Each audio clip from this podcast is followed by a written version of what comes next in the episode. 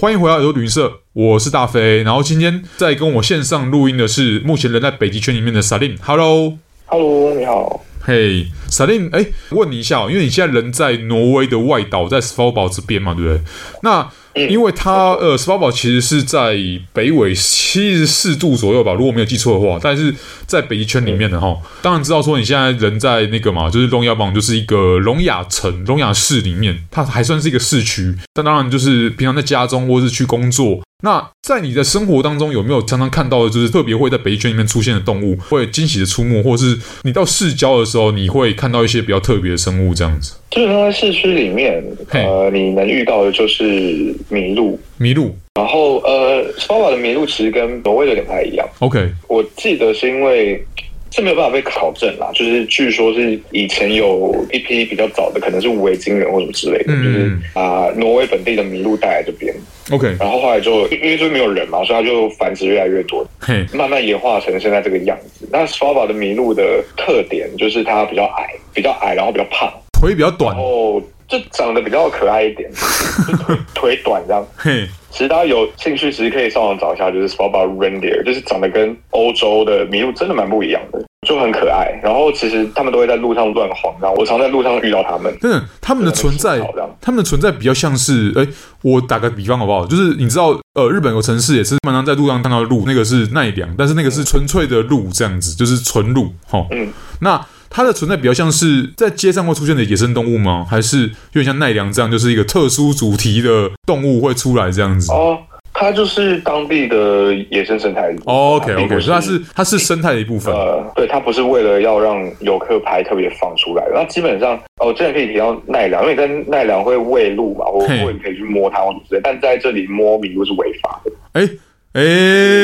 这怎么跟那个哎、这个规定让我突然觉得很好笑，就是你知道，因为我人在英国住过一段时间，你知道在英国基于不同的理由哈，但是几乎是同样的结果，就是你在英国你摸天鹅，或是你对天鹅有任何不当的举动，这个当然很模糊了哈。你有任何对天鹅不敬不当举动的话，就是对王室的亵渎，因为天鹅是专属于女王，当然现在是国王的动物，所以一样会受罚这样。这也蛮有趣的，因为是会有人想去摸天鹅吗？天鹅哎没有哦很凶哎、你知道天鹅，天鹅超凶，对你讲对了。你知道我还我我在超凶哎、我在英国，我除了被天鹅咬过之外，还不只是被他们喷口水，就是他只是看你不爽，就冲冲冲咚咚咚咚咚咚咚过来，然后啊嗯砰嗯这样子。但 anyway，就是就即使他很凶，你也没有办法对他生气或怎样的，因为有那条法律啊，就是有人要开玩笑说你对天鹅不利的话，马上就有皇家警察这样就跳出来，哔哔哔，然后把你抓走这样。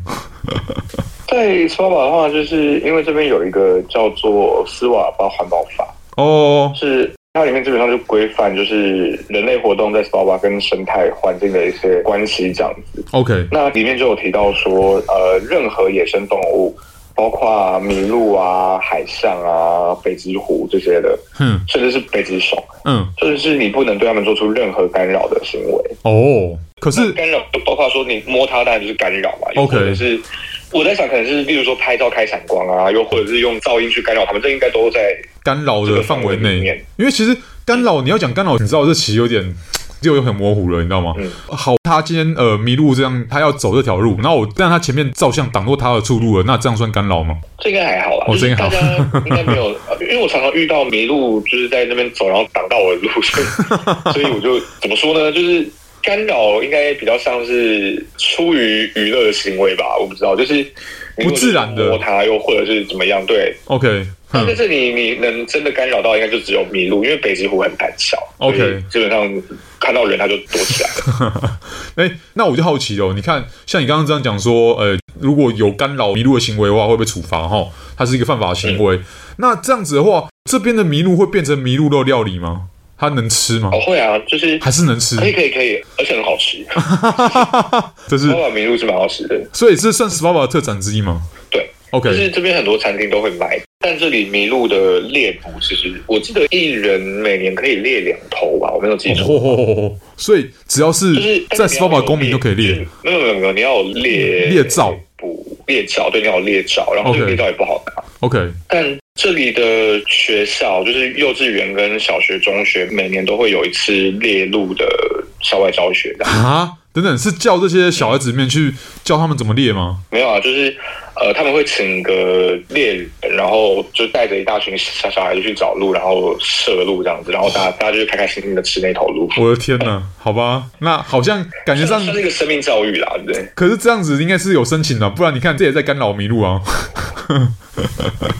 猎杀或者是猎捕的话，那是另外一个事情，好吧那，个这个在法律规章上面不太一样。我们只能好啦，帮麋鹿就举一把辛酸泪啦。这个不知道什么时候会变成干扰它，什么时候其实又可以被猎捕了。对，我觉得这样蛮有趣的。嗯，但反正就是猎鹿什么，那都是当地人的事情。然后你今天如果是个游客，然后来看到麋鹿就不要去摸它，就这样子， 最最最简单的。哎，那你有亲眼看到有人因为有人摸它，然后被处罚的吗？我没有看到有人因为摸然后被罚或什么，但我有听到就是有人遛狗的时候，狗去咬麋鹿，然后被开罚。哦吼，所以也不行对，这样也不行，就是不是亲自去，可是是因为自己养的宠物或自己养的狗，然后干扰到它了，这样也不行。对啊，哦，嗯哦，对，就是不光只是动物啦，就是来这里，因为夏天还是有一些野花野草什么之类的，嗯然后就有人会手贱会去摘，然后这也是犯法的、哦，哦，哎，等等，呃是长在 s p a 堡的任何的野外野草都算吗？都算，就是哦都算，对，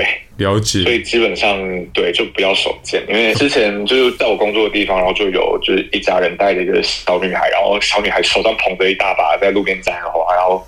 我那时候在想说要不要去跟她讲一下这件事情。极地生态还是需要大家来保护啊，虽然你嗯就可能或者说你摘一两朵花又算什么，但对啊，就是嗯哎、，但但其实采香菇又是合法的，所以我不知道它到底是怎么规范的。就是香菇这件事情有点没有，等等等，会不会是可以当食物的就 OK？好像哎、对，这样讲好像就有道理。对啊，因为你看嘛，吼，当麋鹿的它的身份如果转换成是食物的话，你看就可以被猎。然后，呃，然后如果是香菇的话，你看它就是一个食用的植物，它也可以被摘。会不会啦？这是我在随便乱讲，但是 anyway，我觉得这个可能未来我们可以请萨令来帮忙解答一下。如果你在那边待比较久，你我有看到相关规定的，我话我，可能要去对，有可能要去研究一下这件研事。究一下，对啊，搞不好下次可以来来做 briefing 哦，就说哇靠，原来这个东西也可以摘这样子。嗯嗯嗯。